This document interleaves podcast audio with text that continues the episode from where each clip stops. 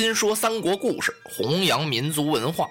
大家好，我是拉老师，欢迎您收听新一期的《三国新说》栏目。您可以关注新浪微博微字认证的“三国新说”，或者是微信搜索“三国新说”的汉语拼音与我互动。您的意见呢，将是《三国新说》栏目最大的财富。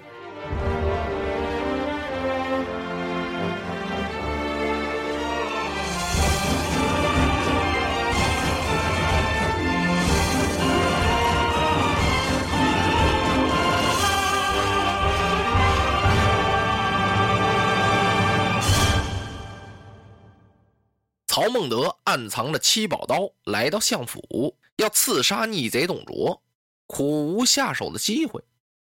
正好董卓让吕布给他去挑马去了。这时候啊，董卓一看这个本章啊，时间一长啊，他也有点累了，因为董卓这个身体啊特别的肥胖，他要躺下呢养养神。当他倒到床上的时候啊，孟德一看，啊，这个机会可太难得了。活该呀！老贼今日废命，还不下手，更待何时啊？他很快就把宝刀抽出来了，往前这么一近身，董卓躺到那儿啊，没睡，他微合双睛，养神呢。就在孟德拔刀这一刹那呀，嗯，董卓看见了，他怎么看见的呀？他在床边啊，掉了一面镜子。他看这镜子里啊，亮光这么一闪，曹操手里边啊攥着把刀。董卓一回身，哎，孟德，你要干什么？就在这时啊，吕布牵着马已经走到门前了。这可怎么办呀？曹操这刀啊，还不了鞘了，行刺也不行了。曹操这么一着急，急中生智，他单腿打签儿。跪倒在床前，呃，恩相，孟德有宝刀一口，今日特地前来赠与恩相。说着呀，他双手把这宝刀是捧过了头顶。哦，哎呀，董卓一看这刀是眉开眼笑啊，感情董卓呀有收藏之癖，见好东西啊他就爱，他就想归他。他一看这刀啊，赶快接过来了。接到手里一瞅，哎呦呦，确实是不同寻常。这七宝刀啊，刀长一尺二寸，上嵌七颗明珠，七分珠子八分宝啊。这几颗珠子呀，分嵌在刀头、刀背、刀柄、刀盘、刀都上，而且珠分七色：赤橙黄绿青靛紫。白天你看呀，这珠子光色都是一样的；当晚上特别没有灯光的时候呢，是珠成各色。这口刀啊，叫七星宝刀。七宝刀光闪闪，风霜犀利，惊人胆呢。明珠一宝相造成，下海可把蛟龙斩。真可谓啊，世间奇珍。哎呀，好刀，好刀啊！董卓连夸好刀。就在他夸刀这时候啊，曹操悬着的这颗心啊，慢慢的放下了，一股冷汗已经湿透了他的衣衫。他随手把刀鞘也递过去了。这时候吕布就进来了，呃，相父，我把马已经选好了。哦，孟德，来来来，老夫陪你去看马。董卓打床上下来呀，拉着曹操从屋里出来，一看吕布这时候已经把马拴到了明柱上了。这匹马呀，是一匹粉定博龙驹，这马是蹄跳咆哮，欢欢乱叫。哦，哈哈，孟德，此马可谓良驹，你看这马。怎么样啊？曹操现在哪有心思看马呀？他恨不得累生双翅，立刻飞出相府。此处险地，不可久居啊！曹操就觉得呀，那吕布用眼睛总学嘛他，而且那个眼神呀，挺可怕。他偷眼这么一看，可不是，吕布正在用眼睛盯着他呢。孟德刚放下的那颗心啊，嘣的一下又提溜起来了。所以啊，董卓说些什么？他都没听见，他信口说了两句：“好马，好马。”但不知此马脚力如何呀？哎，孟德可以跨马一游，如不中意，再选一匹，又有何妨？啊，多谢恩相。曹操心说呀，我就等这句话了，我赶快走吧。他飞身跳上马去，啊，啪啪两鞭子，这马晃晃撂了两个蹶子，没动地方。马缰绳还拴在柱子上呢。董卓乐了，哦啊，这真是大将接爱骏马，孟德亦然，啊，恩相见笑了。曹操把缰绳解开，一拨马头，哇，策马而去。董卓一回身，风仙儿，随我来。嗯，卓一看呀，吕布就瞅着曹操去的方向，在那出神儿。风仙，你在想些什么？相父啊，方才我看孟德神色慌张，他来此作甚？哦，哈哈，他是前来与老夫献刀。怎么，风仙你在想？我看孟德好像有行刺之嫌。他献刀，为什么一进门不把刀献与相父呢？怎么单单我去挑马的这个时候，他献刀呢？嗯嗯，董卓点了点头。恰巧在这时候啊，李儒从外边进来了。哎呀，主公啊，方才孟德有何急事在身呢？策马扬鞭飞奔而去。哼，我说话他都没理我。啊，先生，你来的正好。几个人一块进了屋了，董卓就把方才呀孟德献刀的事儿跟李儒说了一遍。李儒一听，啊，要是这么说，他很可能是行刺啊，怎见得呢？主公您想啊，他献刀为什么不刀在鞘内？哪有先给刀后给刀鞘的道理啊？吕布一听，言之有理啊，并且我见孟德面有惊慌之色。董卓这气儿可大了，哈哈！我待曹操不错呀，我这么重用他，他还要谋杀我呀！奉先我儿将孟德首级取下。且慢，李儒给拦住了。主公不要如此，您最好啊是派人把孟德给找来，问问他。我知道啊，孟德的家小不在京师，他单身一人住在寓所之中。如果您一找他来了，说明他是时来献刀；如果您一找他不敢来，这里边啊必有谋害之嫌呢。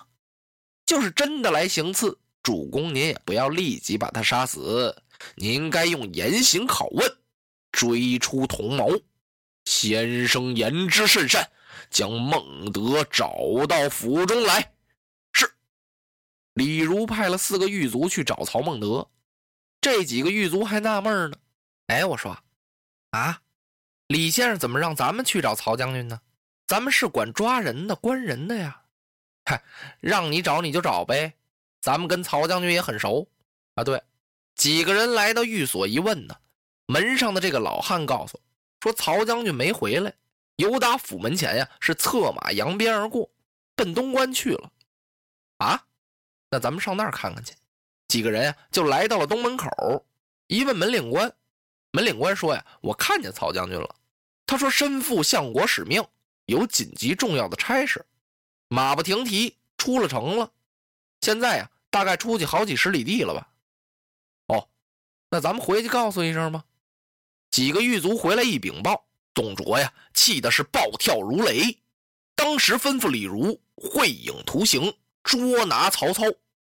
今天晚上换马不换人，就得一夜之间呀，各州城府县呀，就把曹操的影像挂出去。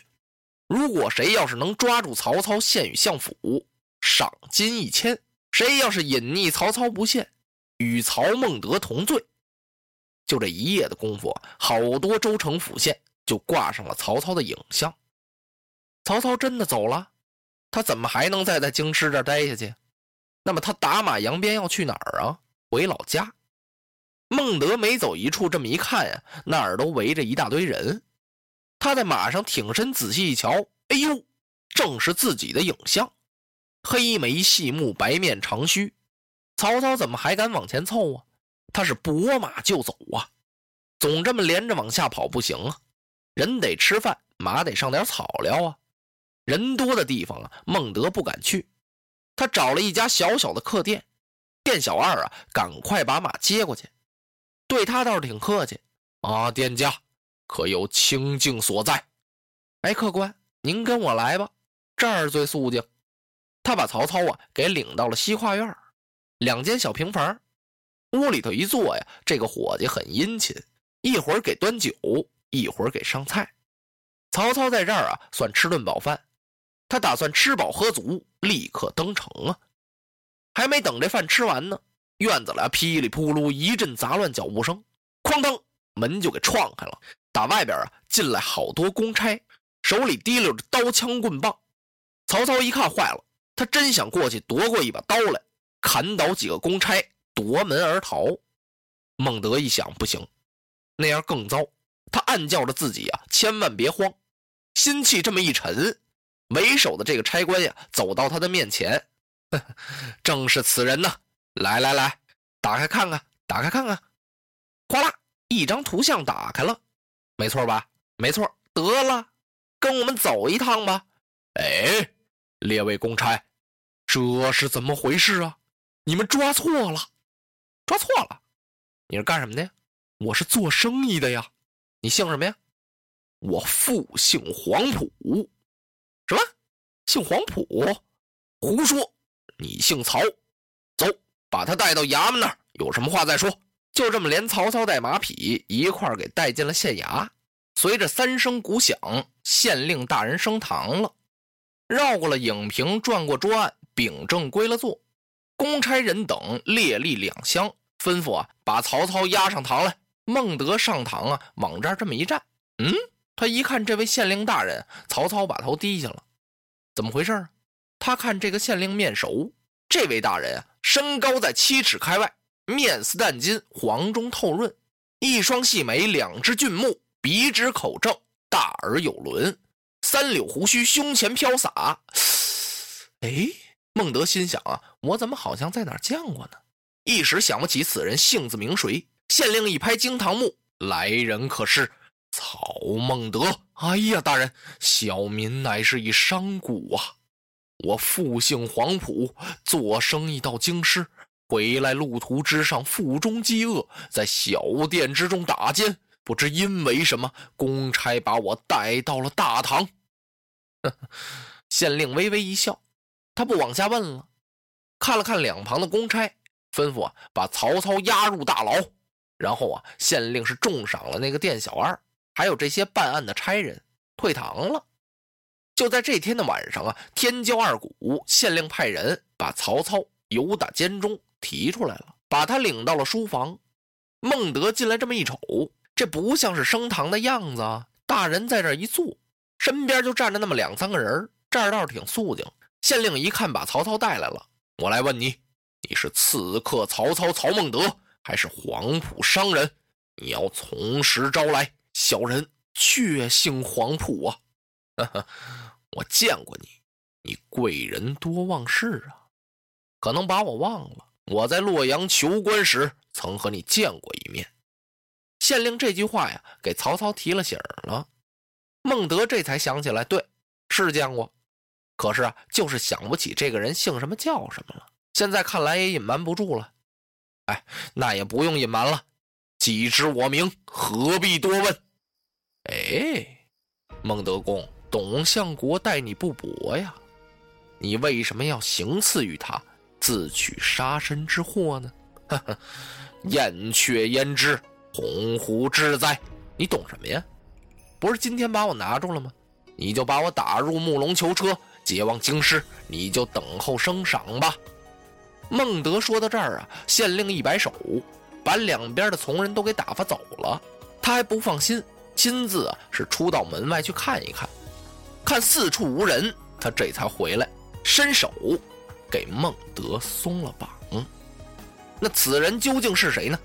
咱们下回再讲。落花葬黄冢，花蝶各西东。千年之后的我。重复着相同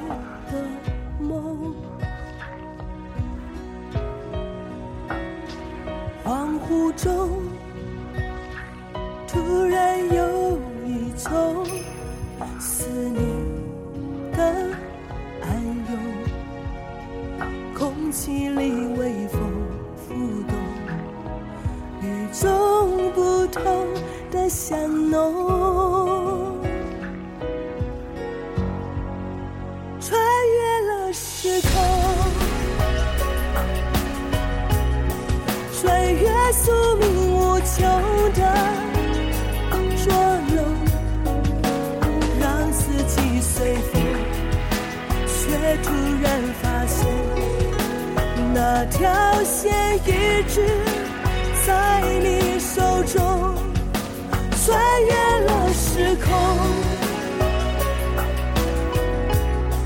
穿越千山散流的的相拥，唤起我心中沉睡多年。